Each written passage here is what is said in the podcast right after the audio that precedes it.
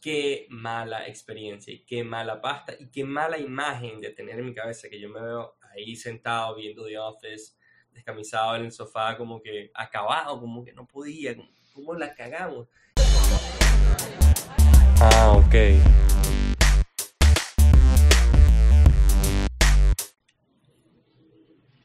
Boom. Ok. Bienvenidos de nuevo al podcast Ah, ok. Presentado por Andrés y Elías. Yo soy Elías. Y Él es Andrés. At, the- at this point, ya creo que la gente debería saber, pero si no son nuevos aquí, este es un podcast de nada. De- De, que, de, todo de todo y nada. Somos como Seinfeld, un poquito menos famosos. Eso exacto. es todo. Eh, todo y nada. Em, que en momentos de desgracia traemos un poquito de entretenimiento quizás, hopefully.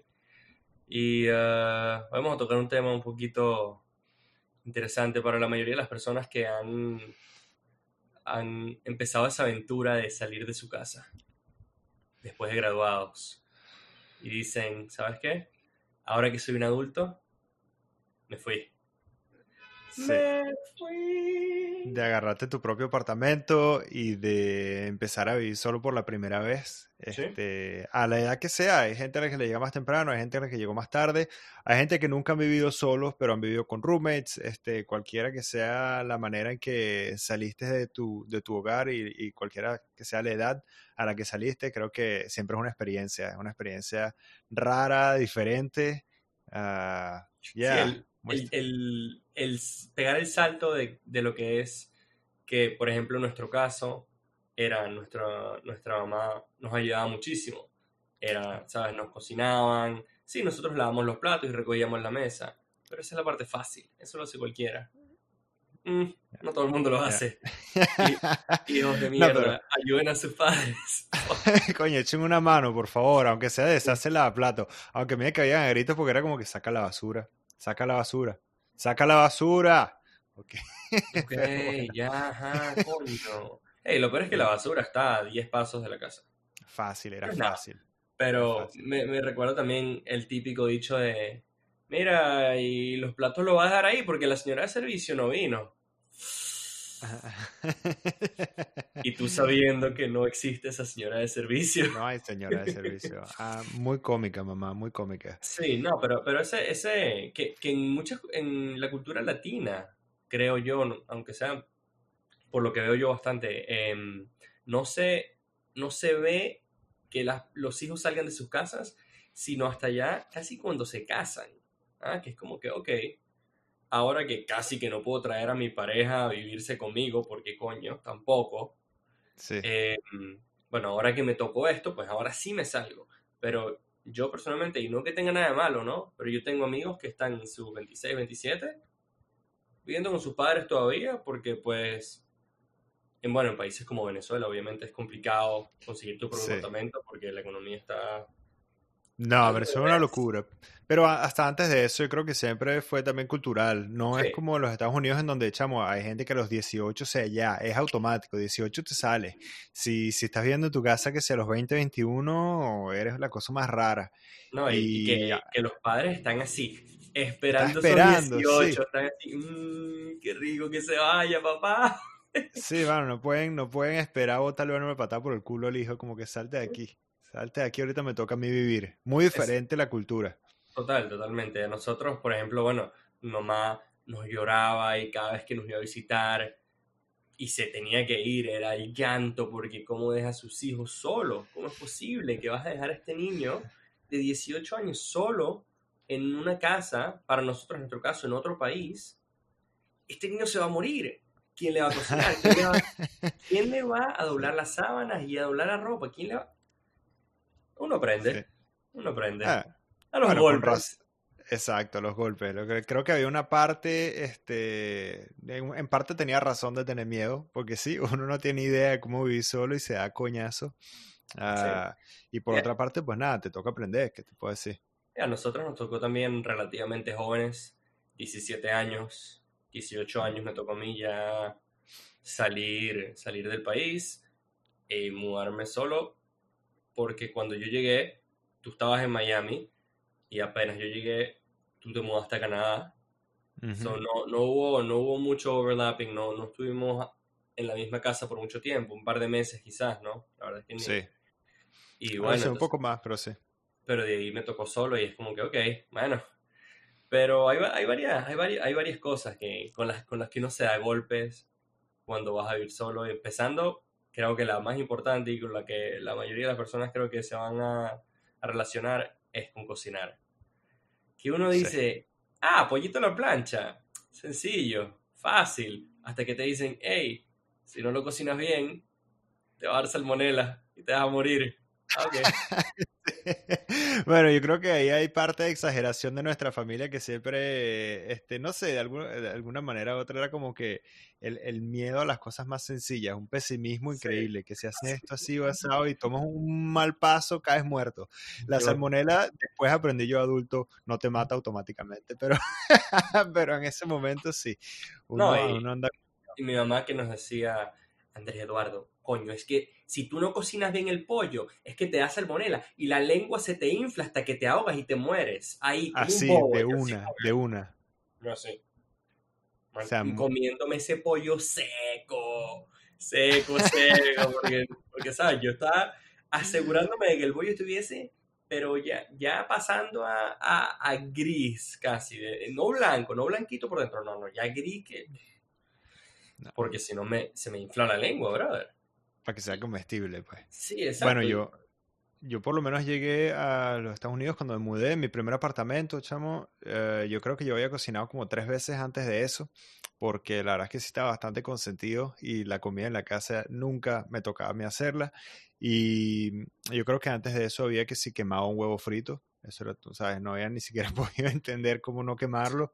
O la Ah, pasta se te queda toda pegada, ¿me- ¿sabes? O pasta toda pegada. Pasta con atún era probablemente mi plato tradicional que yo podía hacer y eso era para matar ratón. O con chiwis. Pasta con O facilito. pasta con chihui, papá. Facilito, facilito. Un poquito de leche, chihui. Y si te querías poner fancy, personalmente yo le echaba un poquitico de maíz. Que bueno, más buena, coño. ¡Wow! Chef. ¿Qué te puedo Chef decir? Mi, mi papá es chef y yo salí de ahí. I mean, Exacto. you know, some of us have it, and not, not everyone can just be as talented. Nadie, no todo el mundo puede ser tan talentoso en la comida para hacer pasta con chiwis y maíz. You know, Increíble, increíble. Tú de ahí sacaste un Instagram que en el que te volviste influencer, ¿no? Sacando tus Sí. tus fotos de... eh, sí, me convertí en un food blogger. Exacto. Follow me at AOK Podcast. Para que vean fotos de pasta con chihui, una lata atún con mayonesa. Este, Cuando lo, piensas, cuando lo piensas, yo le, le, le explicaba el otro día a mi roomie como que, uy, si supieras la- las cosas que yo he comido para matar ratón y, y los resuelves que yo me echaba en Venezuela, ¿no sabes? Yo me hacía mi pastilla con atún y no sé qué, ella me decía como que, ¿qué? ¡Qué asco! Pasta con atún. Y yo como que, ya va, ya va, ya va. Uf. Uf. Brother, como que cómo no van a comer pasta con atún. Siento que eso es clave. Y con cualquier persona, aunque sea de los venezolanos con los que yo he hablado, siempre me dicen como que sí, sí, pasta con atún es, es la matarratón, es el resuelve, es la que llegaste a la rumba, ¿sabes? Llegaste a la rumba a las 3 de la mañana, 4 de la mañana y te tenías un hambre y lo que hiciste fue, ¿sabes? Es algo que puedes hacer en cualquier momento. Sobrio, borracho, cuando tu cuerpo no sirve para nada, llegas así como que... "Ugh". Yo creo que esa es la clave, es que no necesitas ni siquiera estar coordinado ni habilidades No. motrices para poder hacerte una pasta con atún que se come bien, chavo. Yo creo que esa es la clave de la pasta con atún y por eso es que es un plato reconocido internacionalmente para los Por que llegan ebrios a la casa. Sí, por los mejores chefs del mundo, ya están, está certificado. Sí. Ese- Pero, pero nosotros, nosotros tuvimos un par de experiencias en, en esos meses que, que vivimos juntos en Miami. Tuvimos un par de experiencias con la cocina que, que todavía recuerdo como uno de los momentos más tristes de mi vida. Uno de los Sí, momentos más tristes. rock bottom. ¿eh? rock bottom, o sea, no había más bajo que eso, como que de ahí fue que dije como que, ok, hora de empezar a, a aprender a cocinar un poquito más, a extender mis horizontes, porque no, no puedo estar comiendo porquerías el resto de mi vida. Eh, aún lo hago todavía de vez en cuando, pero un día a la semana quizás nada más. Antes Sí. era antes era 7. So, Mm, Mejorando. Exacto. Poco a poco. pero qué era, estamos nos tocó hacer un no nos tocó. Nosotros decidimos experimentar el camino de ok, sabemos hacer pasta con atún. Vamos a saltar de una a la carbonara. Exacto. ah, Tratando de evolucionar, pues ahí a la. Sí. Pero tratando eh, de sacar algo nuevo. sí, Salir de la rutina, hay que tratarlo, eso, porque al momento del ramen y la pasta con atún, pues ya no puedes más. No, y estoy, pero estoy seguro que hay pasos entre la pasta con atún y la carbonara. Quizás Sí. una, una boloñesa. Ah, ¿sabes? Como que. Hay un espectro, pues, y nosotros Sí, sí. pasamos tal vez, nos saltamos varios escalones, pues. Saltamos así como, como cuando te da flojera subir las escaleras una por una y te echas para atrás y das ese brinco así, ¡ah! y seguro te das el coñazo en la... Claro, sí, seguro pela. El, el te doblas el tobillo. El pie, Eso, el pie te das en la canilla. Exacto, no, e- e- ese tipo de cosas. Pero nosotros, eso, tratamos de lanzarnos una, una carbonara. Agarramos el, la tocineta. La tocineta es fácil, sencillo, solo hicimos. Empezamos a hacer la salsa, bechamel, la broma, pim, pim. Nos quedó súper aguada. Súper, súper aguada. Eso parecía leche. Leche, así, líquida Una sopita de pasta. Exacto. Entonces, Ah. bueno, en nuestra cabeza de estudiantes de universidad, básicamente, porque eso es la única que teníamos, o sea, tú recién graduado y yo empezando, Mm. em, decidimos que la mejor opción para poner esa salsa más densa era... This is so bad. da pena. La me- ok, porque obviamente como universitarios también teníamos el puré de papa de cajita. El Claro. fantástico resuelve, ¿sabes? Puré de papa de cajita que no falta en ninguna casa de, de ningún joven de entre 18 y 23, yo creo. No falta. Que va con todo, que va con Va- todo. Una con carne, todo. boom, puré de papa en polvo. Un pollito, boom, puré de papa en polvo. Sí. En este caso, una bechamel, Pum, bueno, puré de papa. ¿por qué no? ¿Por qué no? Y tiene sentido, porque el puré de papa, mira, es polvito, le echas al agua, que es completamente líquida, y boom, ahí se va, se va poniendo más densa poco a Claro. poco, que termina una contextura. Ah, ¿Qué te puedo decir? La lógica estaba ahí, pues. Esto, eso es todo lo que quiero decir. No salió de la nada esa idea. Sí, no, exacto, porque nuestra lógica fue, ok, si a este puré de papa no le pones sal o mantequilla o nada, es simplemente nada, como una pasta, como un, como un, un puré, Sí. pero no sabe a nada. Entonces dijimos, ok, vamos a agarrar y le ponemos a la salsa un poquito. Y ahora, en teoría y en papel, y tú lo ves y dices, funcionó, porque la pasta se la salsa se puso más densa, tenía, sabes, ya era una salsa de verdad. Entonces, Claro. ¿qué hicimos? Se la pusimos a la pasta, sin probarla, sin nada, se la pusimos a la pasta, como buenos chefs, como que confiadísimos de que este experimento había sido un éxito total. ¿Y Claro, era el momento de tomar decisiones y tomamos una decisión, ¿ok? A veces necesitas actuar de manera confiada. Exacto, tienes que confiar en tus instintos y confiando en nuestros instintos, cagamos la pasta completa porque terminamos comiendo pasta con arena, básicamente. Grumosa, chimba, pero lo peor de la historia es como tú dices, terminamos comiéndonos, porque al fin y al cabo teníamos hambre, no había más nada, no había ganas de preparar más nada, o sea, mira, no me importa a lo que sepa, me la copo igualito, Sí, como que mira, para adentro, papá. esto es lo que hay. Mi mamá me enseñó que cuando, cuando vas a salir a comer en casa de otra gente, te lo comes todo. Y no era casa de otra gente, pero no lo comimos todo. ¿Por qué? Ah. Porque, bueno, porque exacto, no había más nada. Éramos dos chamos de carajitos de universidad, cualquier cosa, y dijimos como, bueno, ¿qué tan mala puede estar? La imagen es tan triste Terrible. de estos terrible. dos, estos dos hombres sentados en un sofá, en una- un apartamento, ellos dos solos, sentados en un sofá, casi que descamisados, como que, como acabados, como derrotados. Desamparado, Era- yo creo que la palabra exacta era como derrotados, era, yo decía, yo, yo me veo ahorita y digo, "Ay", y ninguno disfrutando la pasta viendo The Office, como que, Sí, sí. Así como que ojalá las cosas se pongan mejor un día. sí, Ojalá un día. Ojalá un día esto sea solo un mal recuerdo. Ojalá un día esto solo sea un mal recuerdo, exacto. Y hasta el día de hoy la gente me pregunta, hey, ¿qué es lo peor que te has comido? Esta es la historia en la que yo voy. Porque, brother, qué mala experiencia y qué mala pasta y qué mala imagen de tener en mi cabeza que yo me veo ahí sentado viendo The Office, descamisado en el sofá, como que acabado, como que no podía, como, la cagamos. Es una carbonara, mi papá la hace mientras se lee un libro, ve televisión y habla por teléfono. Él hace así, que aparece la carbonara hecha, perfecta, pero la textura, todo, todo, y nosotros no pudimos ni con eso. Dos personas, dos personas no pudieron con una carbonara. Mira, pero para serte honesto, si no hubiese salido una carbonara la primera vez que lo tratas, yo me cago, pues. Me cago. O sea, lo, creo que el nivel de confianza me hubiese subido así como que hubiese pensado que soy invencible. Te lo juro. De ahí te vas no es difícil. Sí, pero para serte honesto, ni siquiera es lo peor que yo he comido, debo admitir. Porque un momento en que, y no es una historia tan elaborada, pero hubo momentos en que yo recuerdo que lo que me da, bueno, aparte de que en, en, mi, en el apartamento cuando yo empecé a vivir allí, tenía más pan con diablitos que una fiesta de carajitos. O sea, eso era como que todo el tiempo, echamos picados en triangulitos también porque sabe más rico y te da un poquito de nostalgia. Claro, diablito, fácil, bueno, nutritivo. Eh,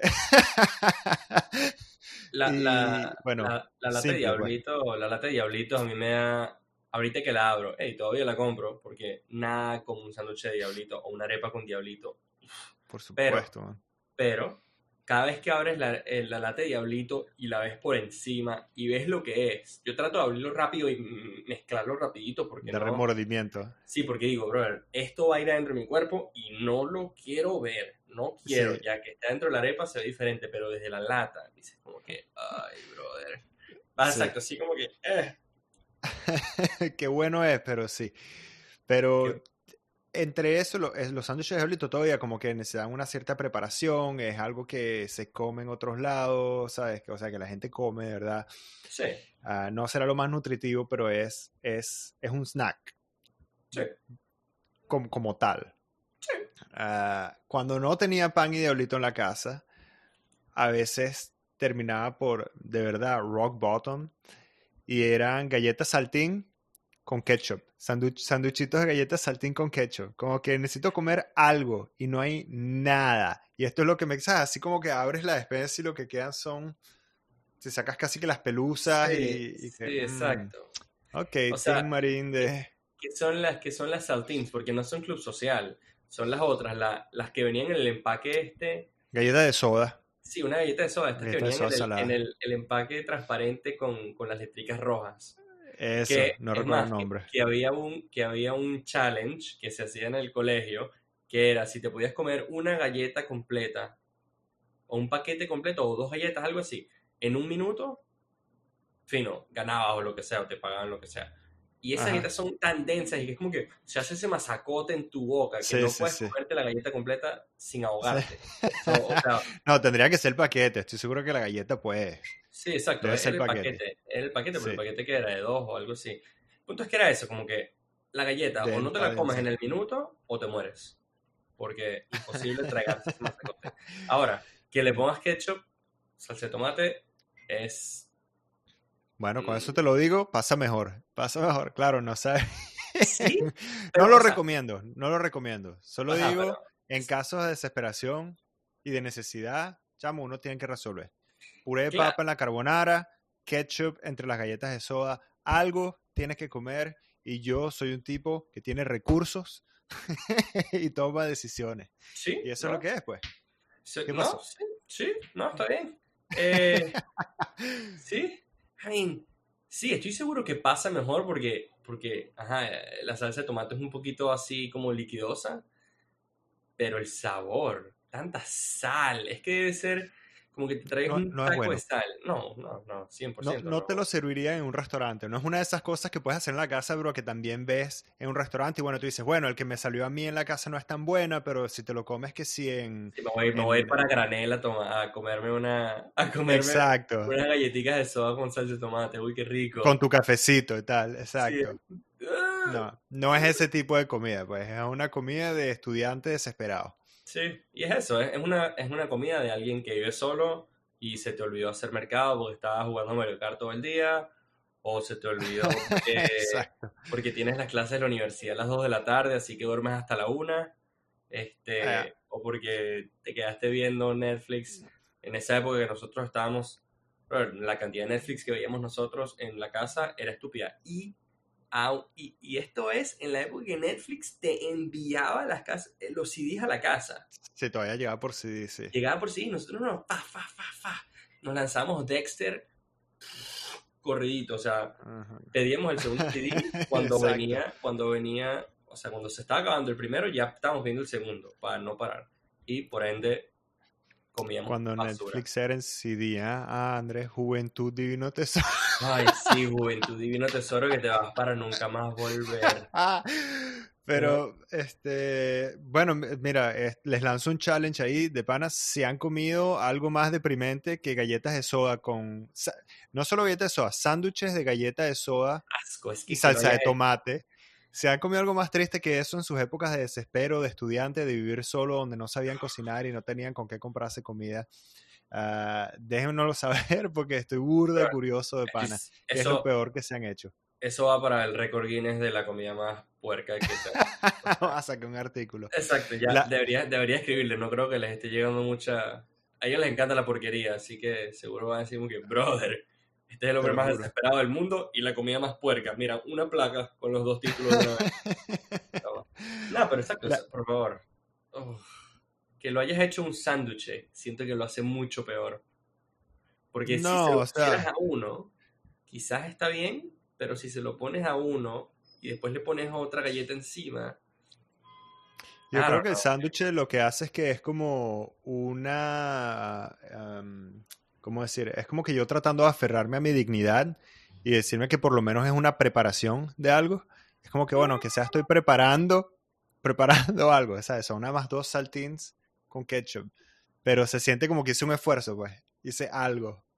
Esa, era la lógica detrás de eso, yo creo. Triste, triste lógica. Mm, triste. Pero la, la, otra de vivir solo, aparte de las comidas, es que uno no tiene sentido de nada. O sea, uno como que llegas y, es la primera vez que haces todo, es la primera vez que haces un poco de cosas que nunca has hecho antes. O que si las habías hecho, pues las, las hacías con la misma mentalidad de chamo con la que llegaste de repente a tu apartamento nuevo. Eso es si te mudaste joven. Este, una de las típicas... También, porque inclusive si si te mudas de grande y, y, no, estás, no estás acostumbrado como que tú no decoraste tu casa, la decoraron tus padres probablemente.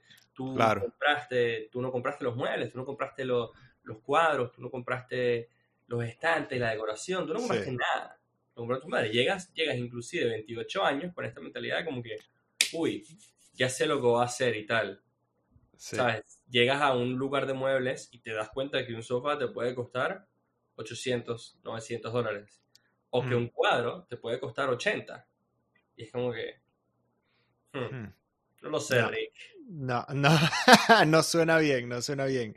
Pero mira, una de las cosas a mí me parece que yo no, no, no, fui solo yo, eso era como que lo que yo veía entre todos mis panas, este, cuando yo visitaba su apartamento, es como que olvídate de ir para IKEA, olvídate de ir para cualquier tienda de muebles, la manera en que tú decoras es que te lanzas una rumba en tu casa y después al día siguiente, mientras vas recogiendo todo lo que levantas del piso, todo lo que recoges, lo, montas en un estante ahí en la pared. Botellas de cerveza, botellas de licor vacías, típica. Tienes tu shelf con todas las botellas de licor que, un, que en cualquier momento te tomaste y es así como que, mira, Mira, nos los tomamos nosotros, o sea, y todo buenísimo. Yeah, alcoholismo, yeah, problemas. O sea, eso es, uh, this, this is interior design. Este, vas recogiendo qué más, te agarra los solo cups, los vasitos esos rojos de fiesta, y bueno, como que para que sean más bonitos, entonces los pones ahí en, en una pirámide, haces una media formación, agarras un cenicero que quedó que está medio roto, lo, lo, lo pones en el shelf, y lo gira, lo gira un poquito para, que no se vea, para que no se vea la, la, ruptura. Para que sea chévere. Si a tu pana se le quedó una gorra, metes un clavo en la pared y guindas esa gorra. Y ahí está, chamo. Esa es tu pared y esa es como que tu decoración. Y, y esa, es, esa es la mejor expresión personal de tu estilo que tú puedes, Exacto. Eh, eh, que, tú puedes pensar en ese momento. Y, te pones a, a, verlo ahora y dices, es pura basura. Es pura basura. O sea, es todo lo que tienes en tu pared es basura. Y cualquier persona que pueda entrar a tu casa ya después de haber vivido un tiempo solo y vea esas cosas, dice como que, ¿qué es esto? ¿Qué es esto? ¿Qué haces? Es basura. Este, nosotros, nosotros, o sea, lo, yo creo que lo vemos de esta manera también porque nos mudamos siendo súper jóvenes y la mentalidad saliendo quizás de Margarita o, la mentalidad del college student en, en, general, del estudiante universitario es, quiero que la gente sepa que yo me la vivo, que yo soy rumberito, que yo tomo burda y, que, yo puedo manejar borracho y que yo, todas estas estupideces que tú dices, ¿qué?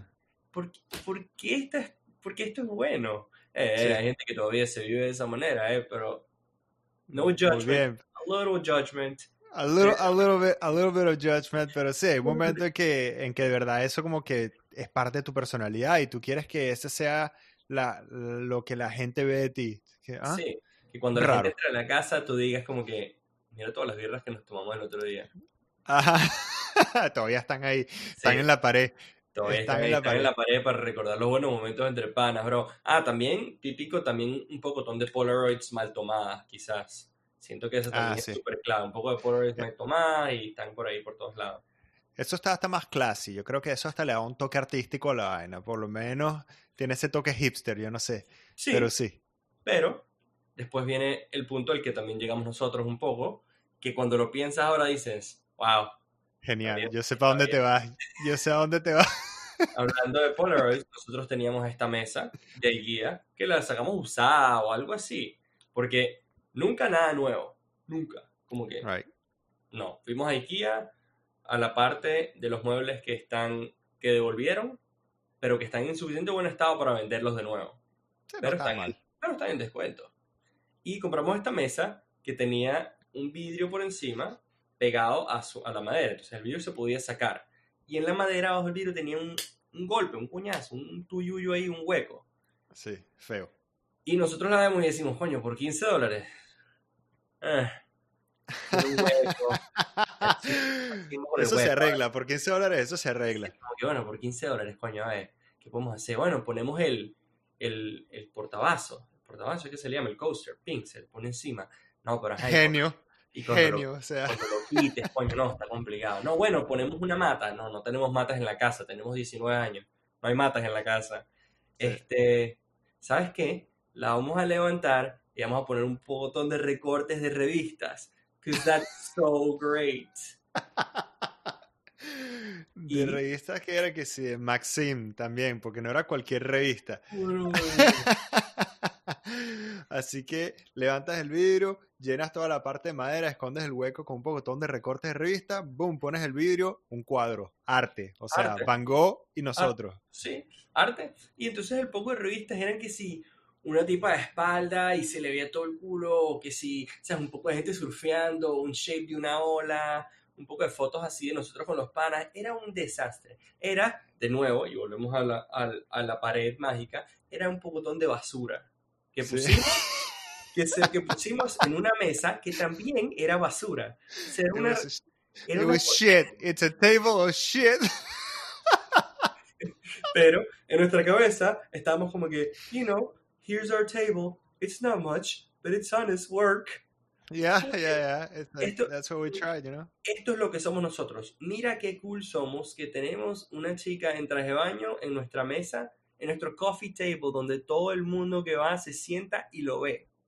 Yeah. Pero éramos cool, porque a nuestros amigos también les gustaba esa vaina. So, sí, éramos cool. Exacto, damos, el mensaje. Pero te, te das cuenta que, que uno no empieza a desarrollar ese, ese talento, no talento, pero ese skill de, de, de, lo que es decorar y aprender que, you know, basura es basura. Y la basura se va para la basura. Y si tú agarras la botella y simplemente le echas agua y la pones en la pared, sigue siendo basura. Pero, basura con agua. Basura mojada. Pero si agarras la botella y haces algo con ella y Quizás, por ejemplo, hay gente que corta la parte de abajo, la parte de arriba de la botella y después liga arriba, entonces tiene esos vasitos de botella. Super mm. cool. Do something with garbage. Haz algo con la basura. No simplemente la pongas en la pared. I'm talking to you, college student. no te compres tu guitarra si no sabes tocar guitarra, solo para ponerla en la pared también y que la gente diga, ¡ay, tocas! Sí, sí, pero ahorita, ahorita no, ahorita no. sí, no, no, ahorita no es el buen momento. Y te aprendiste que sí, tres acordes típicos, los tres típicos acordes para tocar un poquito de Oasis, un poquito de Blink, y ahí quedó esa guitarra. a veces no sabes ni dónde salió la guitarra, ni siquiera es tuya. De repente apareció en tu casa. Viene con, viene con el apartamento de estudiante. Sí, exacto. La guitarra nadie sabe dónde salió y a veces te la llevas entonces al campus de la universidad para que la gente sepa que, que tú tocas guitarra y la tienes guindada atrás tuyo caminando y la gente como que, uy, ¿qué tocas y tal? Te sientas recostado a un árbol. Today's gonna be the day to you. Entonces la gente como que, ah, wow, porque a todos los college students les encanta Oasis. A todos, a todos. Y esa, esa, es la... Oh, shit, estoy un poquito oscuro. Eh, esa es la, la, la vida del college eh, del que vive solo, del que no sabe qué carajo hacer con su vida y estás por ahí pegándote con todo, tratando, sí, pegándote con todo, tratando de, de, coleccionar todas las barajitas, como que, ok, la guitarra la tengo, y la gorra y la patineta. La, la, patineta la tengo. No sé hacer nada de estas cosas, pero las tengo todas. Exacto. Es ridículo, la verdad que, I mean, uno aprende, uno aprende con el tiempo y aprende que you don't need a guitar to be cool. You can be cool without a guitar. Yeah, so, but you're cooler with a guitar though. No? Yeah. it's like, sorry, that's not what you were going for. no, you're definitely cooler with a guitar. Como que 100% got, eres más, eres más pinga si tienes una, una guitarra y sabes tocar algo. Un instrumento. Just, a mí siempre me ha gustado tocar yeah. instrumentos. Yeah, just learn how to play it, that's all. Yeah. Exacto. Just, just learn how to play. Or just learn how to ride your skateboard. Una de las dos. Algo, algo, algo tienes que hacer por ahí que te identifique. Exacto. O ponte a fumar y seguro de drogas porque eso es cool. Yeah. Boom. If you wanna be cool, that's like shortcut, man. It's like boom. Sí, es como, literal, es como poner claves en la vida. exacto. O sea, entras, a la universidad, te metes drogas instantáneo. Suma con el lado de todo el mundo, todas las mujeres, todos los padres. Tus padres así. oh my God. Shortcuts, baby. Sí, pero no, eh, de nuevo, la, la vida cuando estás solo y no tienes, no tienes un, camino, porque, ajá, por más que sea, se supone, aunque sea nuestro caso, dejamos de vivir con nuestros padres y por más que nos seguían como guiando desde lejos, tipo, coño, no hagas esto, no hagas esto, no hagas esto, estás tú solo, ahora sí estás solo. Y, hmm. y, empiezas a, correr, a agarrar tu propio camino y entonces, ¡pum!, no sabes cocinar. Y ¡pum!, no sabes decorar. Y ¡pum!, no sabes lavar ropa. Yo creo que yo todavía no sé lavar ropa, así que si soy 100% honesto contigo. Este, no es que no sé, o sea, conozco la teoría, he, estudiado la teoría. Ah, he, leído, he leído los estudios y los libros relacionados con las ah, estrategias óptimas para la lavada. Ahora, de allí a seguirlo, eso es otra cosa. Es una cosa, todo se ve muy sencillo en papel, ¿eh? Cuando lees y dices lavar ropa. Tres pasos. Cuatro pasos, quizás, si eres muy específico. Cuatro pasos. Uh, ok, y lo empiezas a hacer y de repente toda tu ropa es del mismo color. Sí, no, eh, porque la cosa es algo así como que cuatro pasos. Abre la lavadora. Ok. Separa la ropa en colores. Nope. No. Nope. I'm not doing that. I'm not doing that. That's gonna take like a full minute. I'm not doing that. There's no way I'm gonna spend that amount of effort into separating. O sea, ¿por, ¿por qué? No, y tienes entonces, dices como que no, ¿cómo voy a separar la ropa? Tengo a todos mis amigos esperándome en el party de Call of Duty. Tengo que... Ahí está. no tengo tiempo para esto. Y no. solo eso, ajá. Después te empiezas a comprar los papelitos estos que absorben el color. Ajá. Ajá. Trataste. Damn. ¿Qué pasó? montada. Bueno, empiezas a comprarte estos papelitos. Que yo y sin pena aquí, lo digo, hasta como mis 25, todavía de repente tenía mi, mi, cajita de papelitos para cuando decía como que no quiero, o sea, quiero tirar todo ahí adentro. Hmm. Y, hey, funciona, funciona súper bien. Funciona ah, bien. ¿por qué no?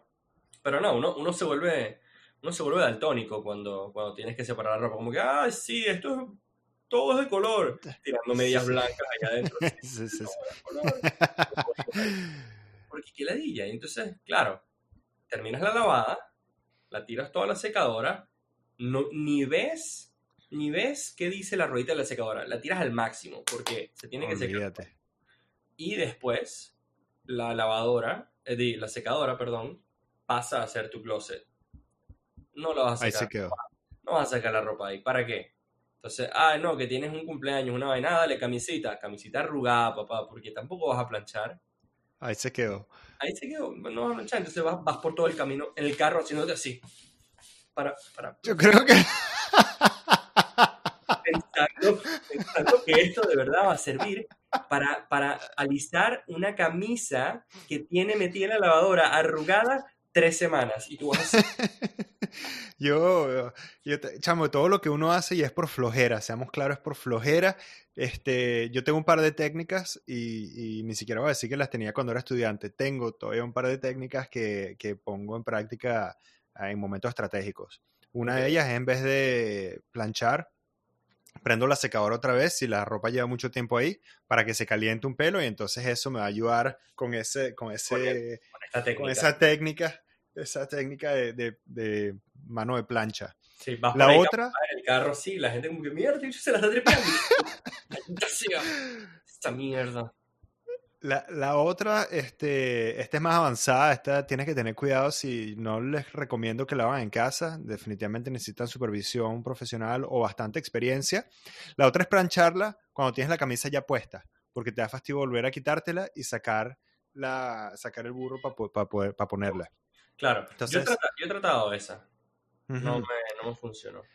Mira, lo que pasa es que tienes que, de nuevo, una técnica que vas aprendiendo y vas mejorando con el tiempo.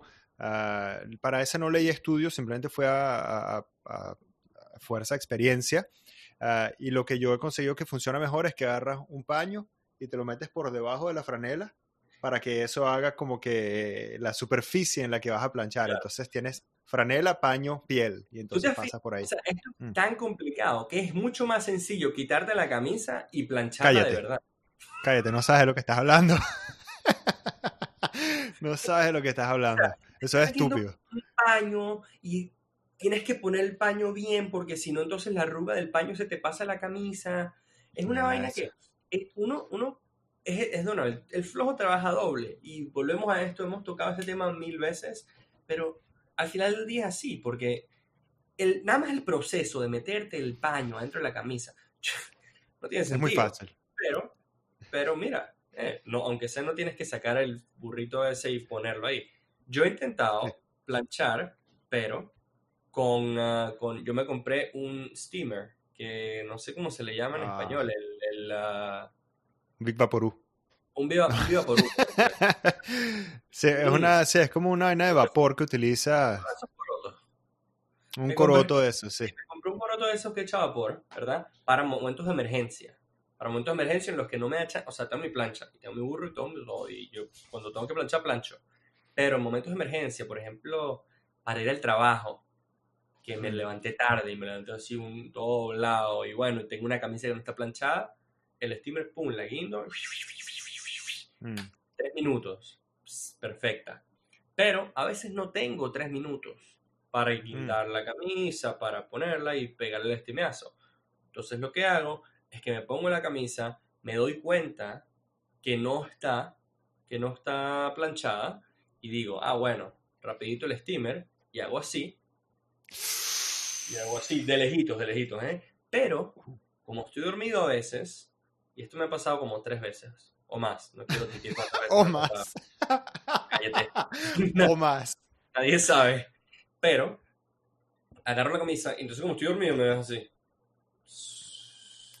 Carajo. Y de repente la mano se me va.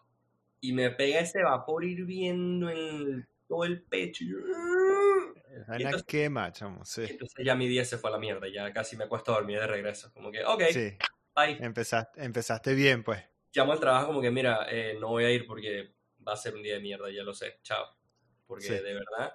Pero, o sea, de nuevo, eso, eh, es eso. Te vas dando golpes mientras, mientras vives solo, te vas dando golpes y, y- y te vas dando cuenta que tómate tres minutos, dos minutos más, hacen la diferencia entre ropa planchada entre ropa que, ropa que no huela húmedo porque la dejaste en la fucking secadora pensando que estaba seca y no estaba seca. Y ahora toda tu ropa huele a trapito de cocina.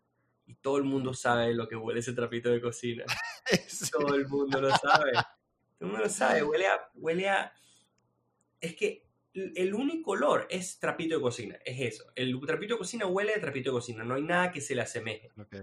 No, bueno, es que si algo se lo aseme si algo se le asemeja, es la ropa. La definición, eh, la definición es huele a trapito de cocina. Nunca dirías que un trapito de cocina huele como algo más. No. Si huele así, huele a trapito de cocina. Exacto, ese es un olor, de nuevo, es como la pasta con atún que está certificada, verificada por expertos. El trapito de cocina es el trapito de cocina. Y hay gente que huele a trapito de cocina y hay ropa que huele a trapito de cocina, pero en general es el trapito, el olor es clásico del trapito de cocina.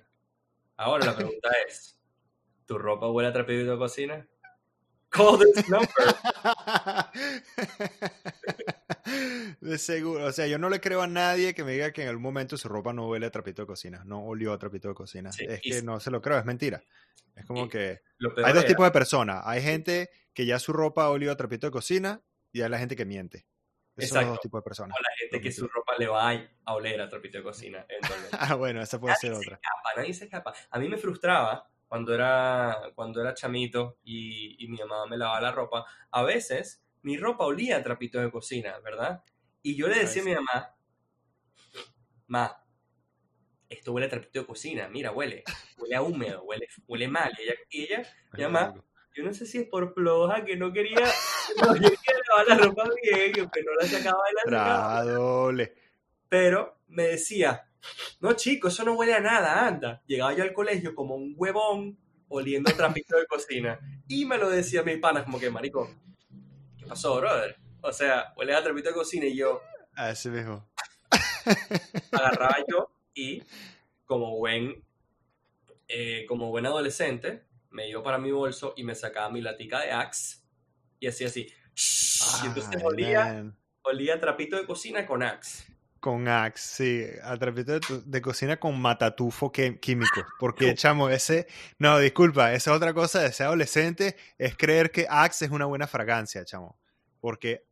Es que, seamos claros. nada, pero los comerciales que tenían, que te ponían como que a todas las mujeres se te acercaban y uno de carajito de 13 años, como que. ¡Wow! That's what I want. Eso es lo que me va a pasar. Sí, me, me, me echo mi venita y todas las chamas del colegio van a estar como que, ay Andrés, qué bello. O sea, pregúntame cuántas veces pasó eso cuando Sí. Sí, sí, sí. Axe.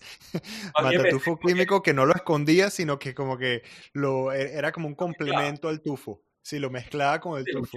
Es, como que agarraras, es como que agarraras un pedacito de pupú y le echas colonia y le haces así. Here, This is better, Dime, dime que huele a colonia. Sí, dime que huele a colonia. agarras pupú de perro, colonia, cha, cha, cha, y lo mezclas así con un, con un palillo y se lo vas a alguien. Como que no, eso no es pupú. Mira, huélelo. Terrible, terrible. Ah, pero, o sea, son, son. Son lecciones. Son lecciones de vida que uno va aprendiendo. Este, creo que. Creo que el, el, el los ah, fuck, me quedé pegado. Que toda la, la enseñanza Sí, la enseñanza al final de todo, de todo este, de todo este podcast es tómense el tiempo de hacer las cosas bien. Léete la receta, ¿verdad? Si, y ahorita, bueno, nosotros antes porque quizás bien aguaboneados, pero ahorita busca en Google videos de cómo cocinar, de cómo poner más densa la salsa para tu carbonara, de cuál es la mejor manera de planchar, la forma más eficiente. No te planches el pecho, la información está ahí, está, está accesible. Pero mira, es cosa que simplemente hay que aprender por experiencia propia. También no le puedes pedir a una persona que sale al mundo nuevo sin haber hecho gran cosa antes, excepto dedicarse que a sus estudios echamos uh, y echa vaina, que lo sepa todo desde el principio. Y es parte de la experiencia de vida, es parte de la experiencia y al final del día el esfuerzo que le pones tú a tu vida, pues te va a... Es algo de lo que puedes estar orgulloso después de saber que empezaste por aquí, started from the bottom, now we're here. Llegas hasta algún, llegas a, un nivel de, de, no, donde te sientes bien con las cosas que has aprendido, pues.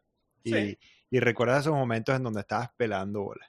Hey, no, no, tú no tienes idea, yo casi lloro la primera vez que me salió la carbonara, de verdad. Yo decía, no puedo, no puedo creer, y ni siquiera usé el puré de papa. Ni siquiera. O sea, ni siquiera lo que usar. Pero, exacto, sí, yo creo que eso, eso, uno aprende de sus propios errores, no de los errores de los demás. Estoy seguro que alguien va a agarrar y, y, y alguien por ahí por el mundo debe estar echándole puré de papa a su salsa carbonara pensando que la va a poner más densa. Hey, buddy, it ain't working. It, it- it don't work like that. It don't work No. like that. Pero, yeah, no, I think, I think that's a, it's a good place to wrap it, ¿no? Con Yeah. un par de, un par de historias, por favor, déjenos saber, déjenos saber si se han planchado el pecho.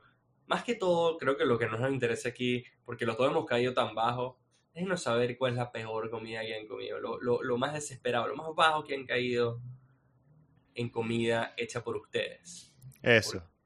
Porque eso, o sea, díganos, mándenos un mensaje por Instagram, vamos, don't know, quizás hacemos un poll por Instagram, déjenos saber porque... Quiero saber, quiero saber. Me mata la curiosidad.